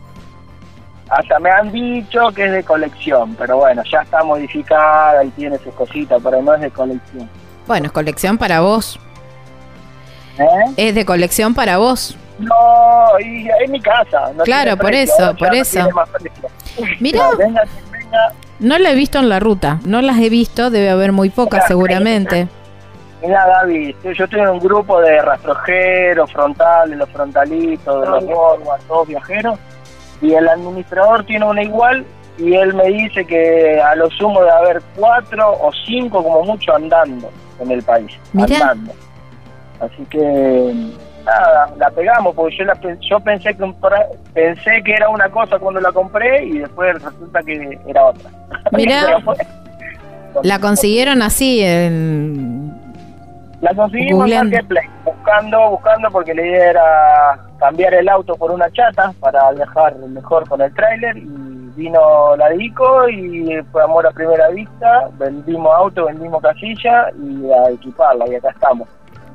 Ay. Estaba en Santo Tomé, provincia de Santa Fe. Mira. De ahí donde Pablito, Pablito Viajero.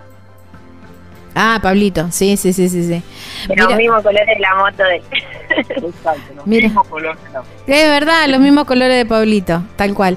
Bueno, me encanta, me encanta. Para los que no están viendo, es como una Volkswagen, nada más que está autocar. ¿m? Auto Autoar, autoar, autoar. Auto argentino. Ahí está, autoar. Pero en similitud es muy, es muy parecida. Obviamente, viajan. Ahí tenés el taller montado ahora. Sí, sí, están las herramientas desparramadas por todos lados, nada, acomodadas en las dobleras, todo bastante ordenadito, demasiado bien.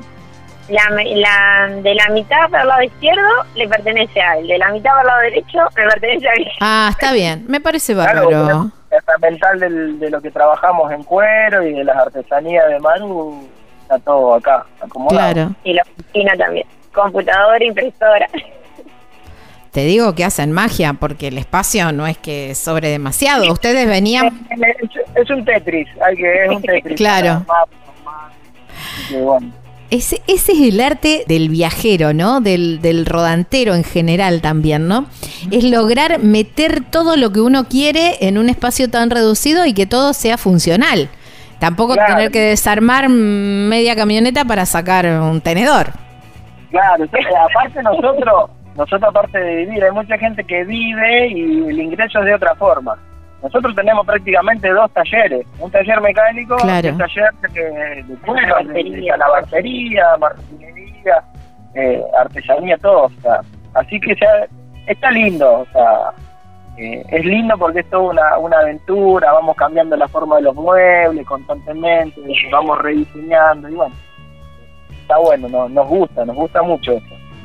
Obvio, ni hablar. Sí, aparte, a medida que van viajando, las necesidades, vos te vas dando cuenta de las necesidades. Cuando a lo mejor empezaste a armar, o a- eh, allá, cuando armaste el taller con el tráiler, qué sé yo, pensaste que era lo óptimo, quizás está bueno porque vos tenés el tráiler ahí, desenganchar. Yo siempre digo, esa ventaja de desenganchar y quedarte con el auto y poder moverte, que por ahí si vas con un motorhome es, es como que te tenés que mover siempre en combo. Esas son las Bueno, dos grandes diferencias, ¿no? Nosotros evolucionamos también un poquito más, porque traemos una moto también. Ah, son unos genios. La moto, la moto de mi mujer va, va atrás del paragolpe y atrás va y, y le digo si quiere andar en moto de ella, ella calza su equipo y se va en moto. Claro, está buenísimo. Eso está Vamos buenísimo. juntos. Está bien. Mira, Tiene la asistencia mecánica segura. Asegurada, eso, eso es bueno también, ¿no? O por ahí está bueno porque a veces 724 se torna, viste, heavy y decir, bueno, ¿sabes qué? Sí, ¿Sabes no qué, negro? Acá en esta estación yo me bajo la moto, vos dejá, ¿viste? Como Es una terapia que cada uno toma. tal cual y me parece bárbaro, me parece bárbaro que así sea. No, la, la verdad que, o sea, viviendo así, dos estamos muy conformes. Sí, es verdad. Cambia la energía, viajando cambia la energía y la verdad que sí, eh, es raro. Mira, al aire nadie te lo, quizás no lo cuenten demasiado, pero fuera de aire por ahí, eh, viste que sé yo, uno hace amistad con, con otros viajeros y, mm, y no conozco a nadie que diga, no, siempre viste viajando o por ahí, bueno, los problemas que han venido ha sido con la pandemia de, de algunos viajeros, pero no, no el hecho de viajar. Eh, eh, así que eso está buenísimo también. Así que también como consejo va. Ustedes van armando el, itinerario, como decía Maru también, quizás en función, tampoco de una punta a la otra del país, pero sí siguiendo los motoencuentros. En la mayoría, eh, o sea, arrancamos por el lado norte escapándole del frío porque hace un mes y medio, dos atrás, todos los motoencuentros estaban concentrados ahí Santa Fe, todo alrededor de Santa Fe. Ujú. Melicue, Godoy fueron los últimos que hicimos. Y bueno, empezamos a subir para el norte con la idea de escaparle al frío. Está bien, Y muy, acá, muy bueno, atinado. también, eh, lindo el clima, ya te dije, la gente divina. Y sí, encadenamos un encuentro en Chaco, en Colonia Elisa, el de Corrientes Capital, que se hizo en estos días. Volvemos a Chaco. Ah, bueno, espera. Y vamos para Misiones y nos quedaban dos fines colgados entre el de Misiones y Corrientes. Pero ya te digo, lo divina que es la gente que le comentábamos eso a cualquiera que venía. No, tenés que hacer feria acá, tenés que venir a esta exposición de autos antiguos, tenés que poner tu camioncito. Así que eh, tenemos todos los fines de semana ocupados. Más allá de un encuentro motora, lo que tenemos el fin de que viene es en eh, La Leonesa, que Chaco, y es eh, pues, el sábado autos antiguos. Guau, qué fiesta lindo. patronal y la fiesta del pueblo. Son tres fiestas Claro. un fin de semana y nosotros nos quedamos en el tumbo. Claro. Eh, el intendente también, o secretario del intendente, no me acuerdo, al a invitarnos. Eh, después, bueno, tenemos en Tuzaingó, el próximo también de autos antiguos, Ajá. autos y motos clásicas. Ah, y amigos se pueden cruzar a la isla Pipe, que hace poquito hicimos nota ahí también. Ah, ah, buen dato. sí, está muy buena. Después, bueno, ya cruzamos bien a Misiones con el tema de, de saltos del tabaco. O Tabay. Algo así, pronuncian muy distinta la I acá. En Ajá. la, la Y la pronuncian di- diferente a nosotros, digo. Claro, está bien. Eh, y bueno, ya después tendríamos que empezar a bajar otra vez para el lado de Rosario porque mm, tengo que ir a hacer un encuentro al médico. Y lo iba a dejar a Pablo, me iba a ir en avión, pero bueno, ahí estamos viendo porque saltaron muchos eventos en el norte de Santa Fe, así que la idea es...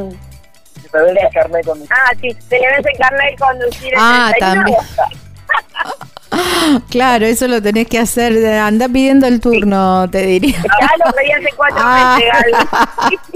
Sí, pues tenemos ese problema acá. Pero bueno, Bueno, así que 31 de agosto vamos a estar en Villa Segura. bueno, dale, los espero entonces, los espero para esa fecha. Dale. Lo que estaba escuchando por ahí es que ustedes tienen todos, y que se da, ¿no? Porque todo este tipo de eventos por lo general es en el fin de semana. ¿Cómo manejan el resto de la semana? ¿Lo usan para trasladarse? ¿Se quedan en, en los lugares? Ahí nomás van surgiendo algunos trabajos. ¿Cómo manejan la semana? Justamente, justamente eso. El fin de semana a lo mejor, va, casi siempre, eh, se juntan trabajos que llevan tiempo. O sea, hacemos alforjas de cuero, que eso lleva mucho tiempo, depende del clima, porque hay que procesarla, hay que pintarla, por ahí no, no puede haber mucha humedad. Yo justamente ahora estoy con un trabajo de una alforja de un cliente, de un hombre que me pidió el fin de semana. Si surge, se trabaja, si no se repone mercadería y si no se disfruta. O sea, es, se trata de buscar un equilibrio entre, entre todo. Ahí me Pues, quedo. Tampoco es eh, todo trabajo. Todo trabajo, tal cual. Bueno, ahí me quedo porque tenemos que hacer una pausa y Claro. justamente quiero eso. Ahora ya los presentamos, ya sabemos de qué trabajan, cómo se manejan, pero quiero saber toda la otra parte de los viajes, que quiero saber qué es lo que hacen, que bueno, y quiero saber de gastronomía también. Así que les pido que me esperen un ratito y, y seguimos con, con el resto de la nota. Ok, ok. Ok, Gaby. Ahí está. Bueno, estamos con Pablo y con eh, Maru, ¿eh? La, la bruja y el mecánico. Así los encuentran en las redes sociales. Ya venimos. Estás escuchando Viajero Frecuente.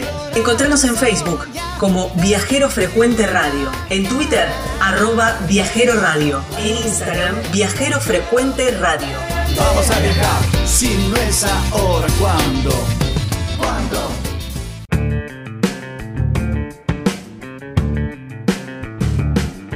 Hay un lugar entre el cielo y la tierra, ahí en Tafí del Valle, que son las cabañas Pacarina.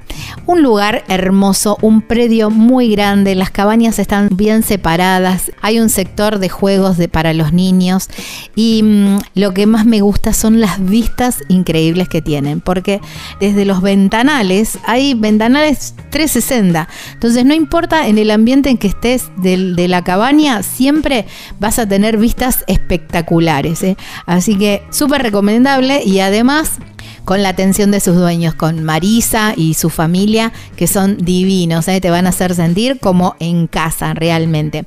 Cabañas Pacarina, Pacarina con Q y sin U. ¿eh? Cabanas Pacarina los encontrás en las redes sociales. Hay un teléfono, un WhatsApp que te podés contactar, que es el 381. 331 35 88 y una página web que vas a ver ahí en las imágenes lo que te estoy contando que realmente no te miento que el lugar es divino y además tenés un botón para poder contactarte www.cabanas pacarina con q.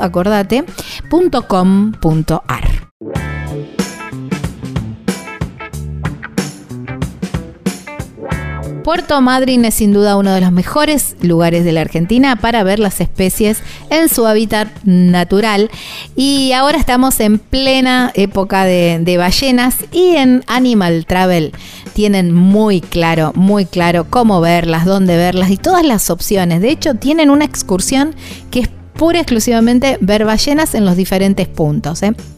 Animal Travel Madrid, así los encontrás en las redes sociales.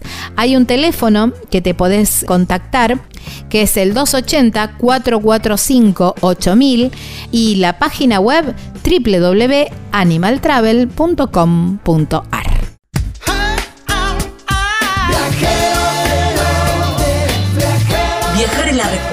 no importa cuál sea la pregunta.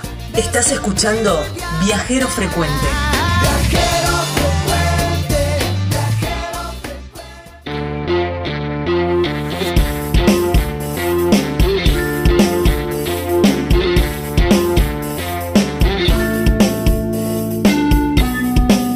Estamos en Viajero Frecuente Radio, así nos encuentran en las redes sociales Bueno, segunda parte de este mm, de esta nota viajera con la bruja y el mecánico. Con Maru y Pablo. Están en Corrientes en este momento. Bueno, nos contaban hace un ratito cómo van armando el itinerario. Y bueno, y en esto de, yo les preguntaba, los eventos son en el fin de, en la semana trabajan, reponen mercadería, bueno, van viendo los insumos, pero también, dijo Pablo, hay tiempo para el disfrute, hay tiempo para conocer y ahí es donde quiero ir.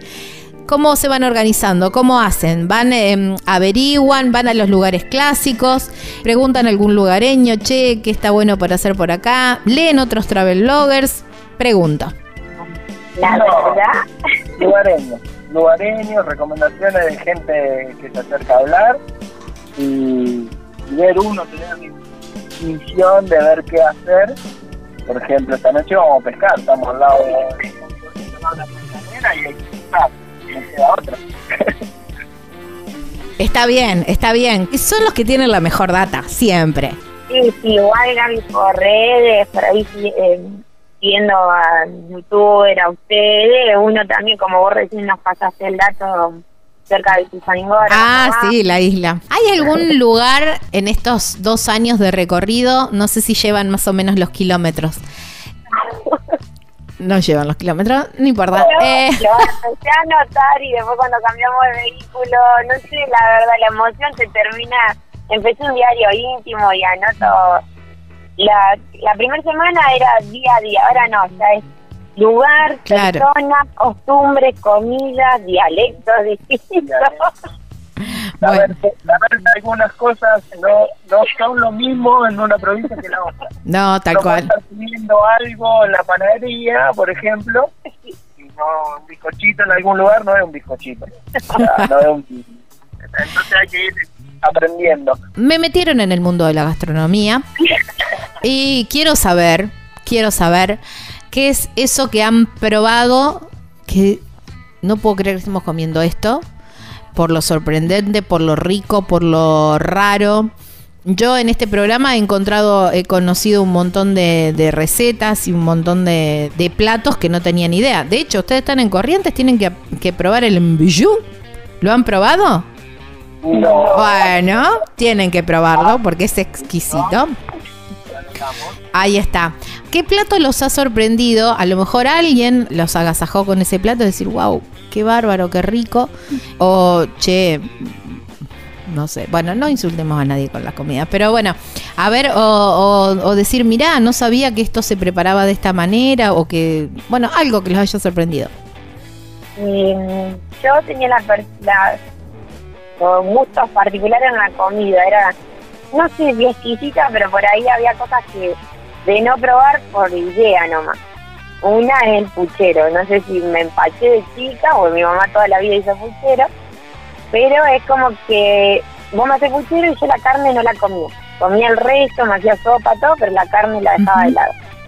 Y estábamos en Las Ovejas, que es en el norte de Neuquén. Hermoso, hermoso lugar y conocimos una pareja de tíos que tenemos allá, ojitos, y, eh, la señora chilena y el marido es combatiente de Malina. una historia de vida hermosa y asombrosa, y ya te vamos a contar. Y bueno, ellos así nos conocieron de la nada, dos segundos, vengan a comer a casa. La señora ya estaba preparando la comida y nos hizo el puchero de chivo. Pará, pará, pará. Porque el que invita a un viajero es, bueno, abrirle su casa, su hospitalidad, es, decir, bueno, eh, eh, ustedes están así como medios desamparados, yo los apapacho, ¿no? Porque ese es el sentimiento. Y te invito con mi comida. ¿Qué pasó cuando dijo, estamos haciendo puchero? No cero problema. Sí, me imagino, Pablo, porque aparte es muy del hombre también el cero problema con la comida. Eh, yo me sentí, me quedé quietita y digo, bueno, que ya lo que es Claro. Ah, sí, sí, Muy rica comida y ella, ella particularmente, que dicen que los chilenos eh, es normal, eh, cualquier comida la acompañan con ensalada. Cualquier tipo de comida, una ensaladita de lo que sea lado de de pepino, de tomate, de papa, de lo que sea, pero una ensalada. Ajá. ¿Fue tu recon- eh, co- reconciliación con el con el puchero, Maru? Sí, pero está igual. los, los chivos del, los chivos del sur, los chivos del norte neuquino, ya están condimentados por dentro, porque comen todas unas pasturas. Claro, tal cual. Es, es riquísimo, es muy rico. O sea, creo que hemos probado los mejores chivos en el norte neuquino. Pero yo escuché a José, los de Buta Ranquil y estos por él son los mejores, nos va a decir. Bueno, el norte neuquino, el sur mendocino. Eh, ahí en el sur mendocino está en Malargüe, la capital nacional del chivo. La fiesta nacional del chivo. Claro. Estuvimos presentes. Estuvimos un año presentes ahí en la Y En la primera escapada esta que nos hicimos, Gaby, de un mes, estuvimos ahí en Claro. esa fiesta. Digamos, no llevan ese título así nomás. Hay una competencia igual ahí en las internas nos comentaron que hay una competencia de chivos, de cantidades y de sabores entre ahí, entre límites, en Malargüe y los la- Claro. la pica que hay entre, entre Eh, claro, por supuesto. Lo mismo que, claro, lo mismo que los corderos que se crían cerca del mar, digamos, en las costas, que también comen esas pasturas con, con, el, con el aire salado, digamos, y también tienen un, un gusto especial. Y después sí, hay, hay de todo, o sea, sabores. Acá, por ejemplo, los, los chipá tienen otra forma. Ah, el chip, eh, que le dicen chipa, ya arrancan con diciéndole chipa. O sea, los hacen en forma de tubito, relleno con jamón y queso, y, y ay, qué sabroso todo esto. Eh, Sí. son- eh, está bueno aprender todas esta- estas costumbres. Ustedes que están viajando lo deben notar, quizás a lo mejor comparando con viajes anteriores. A mí me está pasando este- en este último tiempo, casi te diría post pandemia, que se nota como un fortalecimiento de la, de la gastronomía que se llama, ¿no? De kilómetro cero, o la, la gastronomía muy regional. ¿No les pasa que por ahí paran en un puestito o van a algún, a algún lugar así y encuentran con que están comiendo una receta, que les, les cuentan que esa receta es de la abuela o algún dulce que están elaborando, que es de una receta ancestral, o es un plato que se comía cuando, antes de, o qué sé yo. Eh, digo, un, un reverdecer de toda esa, esa gastronomía eh, regional, ¿no? Eh, valorizando los productos de la zona, o viste que por ahí, qué sé yo, eh, ahora es, es más difícil encontrar, no sé, rabas en el norte, por decirte, a lo mejor las encontrás, pero no es el plato el plato fue el, el plato importante en algún lugar, sino que bueno, a lo mejor sí algún plato tradicional. Creo que la- los libros de recetas antiguos en la pandemia salieron, que se, se comió mucho en pandemia, También. y bueno, había que hacer variedades, y bueno, hicieron estos platos nuevos, ya no hay más, no hay una sola comida choripán y pan. Tal cual. Eh, Le- ¿Les pasa a ustedes también esto, esto que yo vengo notando en, en los últimos viajes de, de este mm, de este fortalecimiento quizás de la, del- de la gastronomía regional? Sí, un poco, un poco se, puede ver, sí, un poco se puede ver eso. Y no, no, no, yo no había, no lo había pensado de esa forma, pero ahora por ahí prestando un poquito más, más atención, sí, sí, algo, algo de eso está, está surgiendo. Y, y se da también en los, en los encuentros de moto, que por ahí es más esto que ustedes decían, de, del choripán o de la comida un poco más, no sé si sencilla la palabra, pero ¿encuentran a lo mejor sabores regionales o, o algo regional? eh, sí, sí se encuentra acá en Corrientes, por lo menos en el encuentro este que estuvimos, hubo eso, notamos, eh, y había guiso, guiso de lenteja, eh, guiso de arroz con Las verduras, unas marineras nos trajeron que me hizo acordar a las marineras de mi mamá. Eh, a comparación de los encuentros que nosotros vamos a aquella zona, que es el choripán, Claro, la hamburguesa. el- la hamburguesa o el, no, el sándwich. Está mucho. Y pizza, Mm. ponele para ir para las mujeres que no te comen.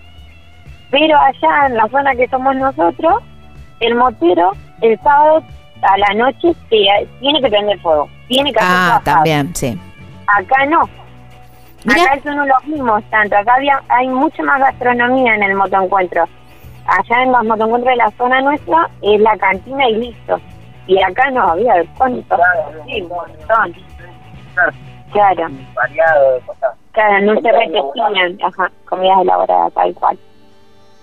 Wow, qué bueno, qué lindo eso Igual acá también. tengo un cocinero yo porque la semana pasada estuvimos una, en una reserva en el Chaco Parque Nacional del Chaco. Ajá, sí. y bueno, acá el loquito este, si fuese por él prende fuego todos los días. Así que el primer día eh, hizo el relleno de empanadas con un viajero, va, un puestero que viene de Rosario, estoy siguiéndonos, que vienen con nosotros. Eh, hicimos eso y arroz con pollo. Ah, sí, arroz Sí, con pollo. Qué rico. A la noche, otra de fuego, pizza a las brasas con... Eso que yo. Ah, unos panqueques. Unos panqueques a la brasa con dulce de leche. Y, al, y al- esa noche después llovió. Y al otro día llegó, este no va a prender fuego porque Claro. eh, estaba lloviendo. O sea, la, no, ya no llovía, pero la leña estaba mojada. Se puso todo de media mañana hasta que prendió fuego y volvió a hacer videos así con salsa y todo eso. Pero no, eh, yo acá con el cocinero estoy salvada. Qué bueno. Qué O lindo. sea, lo primero que se subió al, al camión fue la olla pirula, el disco y la plancheta. Claro. La olla esa con forma de la brujita, digamos. Ajá. La olla de la bruja. Sí, sí. La completa. Ah, claro, la bruja no es porque yo le diga bruja, porque por ahí pueden escuchar y decir, no, eh, le dice la bruja, o sea, me lo han dicho. Está bautizada por la abuela, que era bruja. Claro, también, sí, es verdad. Aclaremos, aclaremos eso. Me encanta que vayan viendo el tema de comidas, pero pregunto, ¿algún postre los sorprendió? ¿Alguna fruta los sorprendió? Sí. Bueno, justamente. ¿O algún dulce, quizás? De, ¿viste? De, No, de algo algún... dulce. Que él lo probó acá. Acá en Corrientes Acá en se lo probar y no- lo hizo probar. Eh, Está bueno, está bueno. le- Son muy chocantes los sabores. ¿Cómo se llama? Eh, no, es un postre clásico como los nuestros, viste, queso y dulce de batata. Ajá. Bueno, acá es queso roquefort con dulce de leche. No Ah, qué interesante. Sí. Qué interesante. Eh, eh, no, es muy rara la mezcla, pero es, es agradable, es agradable. Claro, porque es bastante picante el queso azul. ¿Y, y Claro. cómo es en una eh, el, el queso en una rodaja? Sí, como queso y dulce, pero una rodaja de queso roquefort y un tarro con dulce de leche. Ajá. Bueno, está bien. Habrá que probarlo. Igual no es imposible para el resto del país. Así que quien No, nos esté no, escuchando, porque son cosas que se consiguen en todos lados. Quizás la costumbre. Claro. A ver, ¿ustedes lo chequearon a eso con otros Sí, lugareños? Soy como tres bocados yo. Sí, No, no, no, no, pero pará, porque a lo mejor es algo propio de él. Digo, No, lo- no, no, no. Ah, Bueno, lo la chequearon. gente de acá misma no decía, ¿cómo no probaste? Dice nunca. Y venían y servían y comían como si nada. Nosotros como que comiera el resto. Claro, sí, les veía las caras y después. Igual Claro. está buena la combinación del queso con algo dulce, así que bueno, hay que probarlo. Lo vamos a probar. Vamos, voy a Y hacer. después lo que yo tengo, una debilidad, Ujú. es que eh, me fascinan los helados artesanales. O sea, Ah, preferentemente guau. artesanales. Entonces voy probando helados. Tenés que hacer la degustación, me imagino que sí. Sí, sí. Si nos escucha nuestro amigo ahí de Villa, me va a matar, pero bueno. Claro, bueno, lo que pasa es que nosotros estamos en el sur de Santa Fe, Rosario es la capital nacional del, del, del helado artesanal y, ven- y tenemos así como influencias, ¿no? Ahí está, ahí la arreglamos, ahí la arreglamos. Pasamos por la gastronomía y, mm, y vuelvo, vuelvo por, por esto de, de los recorridos, ¿no? Que ustedes van diciendo, bueno, vamos eligiendo según eh, o armando la agenda según los motoencuentros. ¿Y dónde se van quedando? Ahí en el mismo predio del motoencuentro, llegan unos días antes, piden permiso. ¿Se manejan con camping? ¿Cómo, cómo lo van manejando ese tema? Comúnmente pedimos permiso al, a los eventos cuando es el día que puede ingresar para armarnos cómodos, conocer el lugar y demás. Y ayudar si hace falta. Ayudar si hace falta a la organización y lo mismo el, día que nos podemos ir. Y de segundo nos y decidimos, por ejemplo, el otro día en Colonialista estábamos cerca de ese parque nacional que era gratuito, había duchas con agua caliente 24 horas. Ah, eso está buenísimo. Así que vamos, vamos viendo, pero mayormente lugares gratis, camping, te diría que no pagué nunca camping, salimos a la ruta. Eh, obviamente siempre pedimos permiso, el otro día cuando veníamos en viaje paramos en Callastá, que ya se nos había de noche para dormir en, el lugar y fuimos, justo pasamos por la comisaría, preguntamos, más que nada para no, no caer mal, digamos, y respetar las reglas de cada lugar. Claro, está bien. Nos recomendaron ir a una estación de servicio y fuimos y descansa bien y nada, o sea, tratamos de, hacer eso. El otro día nos fuimos a desayunar a la costanera porque no la habíamos visto de noche. Tratamos de, por ahí no, no ir a campo, para campo libre, siempre conectándonos con viajeros y demás. Claro, están perfectos. Esto comentabas, ¿no? Eh, hay que piden permiso para quedarse en determinado lugar. ¿Cómo por ahí salen en las noticias que no se permiten eh, gente en rodantes o gente en motorhome en tal o cual lugar? Porque, bueno, por ahí no por lo general se trata del viajero que tiene muy claro todo eso, pero por ahí el, viajero sí esporádico, el que vacaciona, es un poco más irrespetuoso con, las reglas del lugar y todo eso. ¿Han sentido cierta hostilidad, si se puede decir? Nosotros hasta ahora no, para estos lados hasta ahora no. Eh, obviamente siempre hay recomendaciones, pero para estos lados no. Obviamente hay una diferencia entre un turista y un viajero. Por ahí eso es lo que yo diferencia. Pero no, para acá no nada, siempre preguntando no, nos gustaría por ahí que a la noche o cuando uno está descansando te vengan a molestar. Claro, tal cual. Piensa que no puede estar en el lugar. tratamos de siempre averiguar y pedir permiso. Ahí está. Lo importante eso es que cuando vos llegás a una ciudad, a algún pueblo, eh, presentarte o más que nada un pueblo porque se conocen todos, nos pasó cerca de donde somos, también de ahí de Villa, en Villamelia eh, a toque saben que el, el, vehículo no era de ahí. Claro. Entonces ya hice enseguida pregunta, la gente se empieza a averiguar. Pero no, fuimos, hablamos a la policía, la policía nos dice, chicos, quieren acampar acá, o sea, quedarse acá fuera de la comisaría, pero es tranquilo, pueden estar en la plaza, donde quieran. Teníamos, tenemos un amigo. Digo, no, nos quedamos fuera de la casa de nuestro amigo, pero para comentarles que no somos de acá y nos vamos a quedar esta noche acá, le y vamos haciendo eso.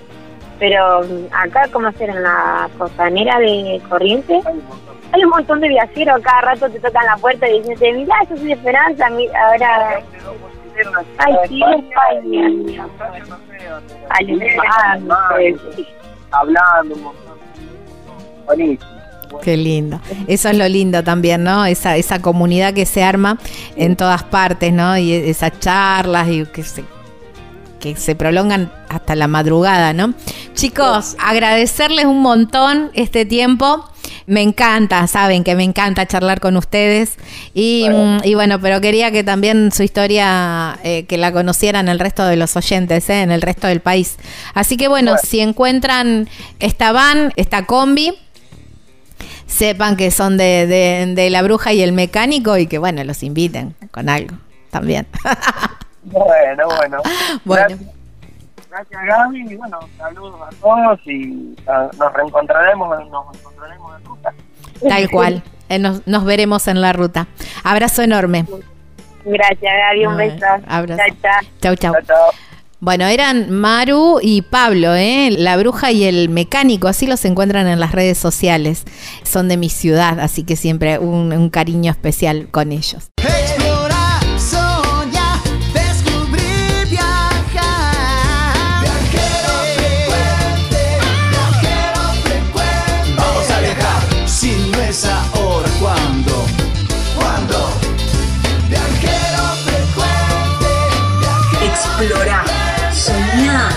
Descubrí, viajá. En la provincia de San Luis hay un pueblito serrano hermoso, hermoso, que se llama Carpintería.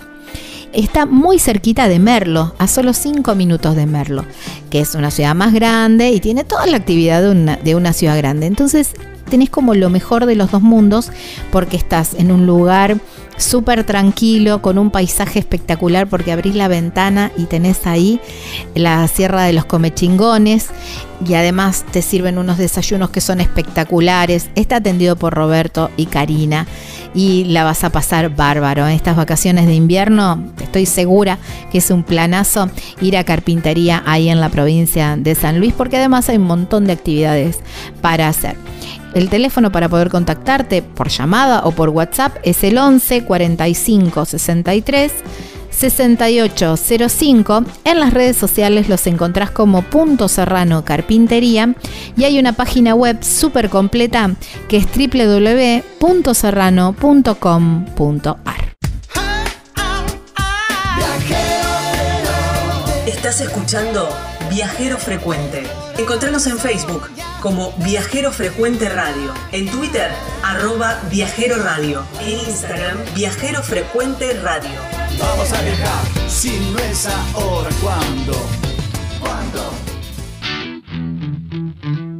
Ya no tenemos más tiempo para este programa. Espero que lo hayan disfrutado tanto como lo disfruté yo. Nos volvemos a encontrar la semana que viene en esta misma radio, en este mismo horario, para seguir conociendo lugares, conociendo historias y conociendo viajeros, ¿eh? inspirándolos a viajar, que es el fin de este programa. Chau, chau, que tengan buena semana.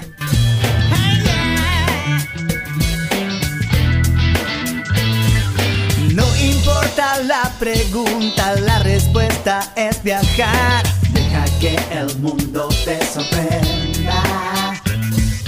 Disfruta del camino, no hay prisa en llegar. Y respira en la naturaleza. Viajero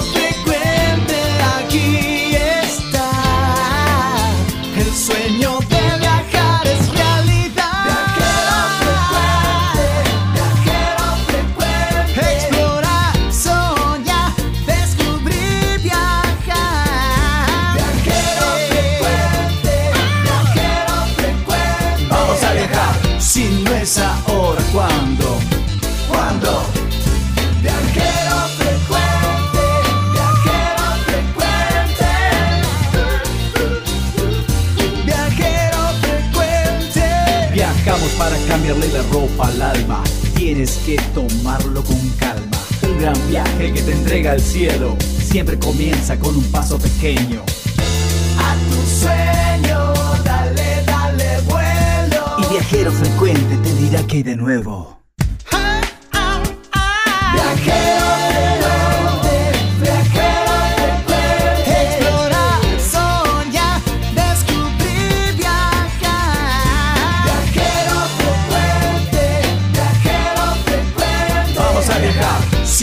si no es ahora,